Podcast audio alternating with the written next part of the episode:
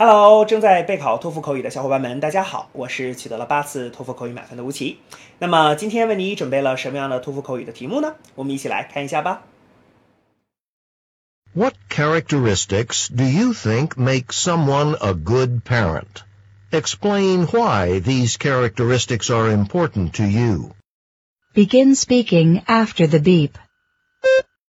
Well, I think um, a good parent should um, should first be very be very healthy. I mean, they should have a healthy lifestyle.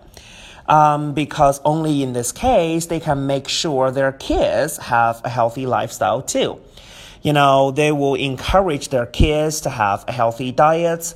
Uh, they will encourage their kids to work out more. So this is actually quite important. And besides, I think a good parent should never stop learning. I mean, this parent should have a good habit of reading and learning and develop new skills. Only in this case, they can set up a good example to their kids. 好的，那么以上呢就是我们今天啊所给出的这段满分回答。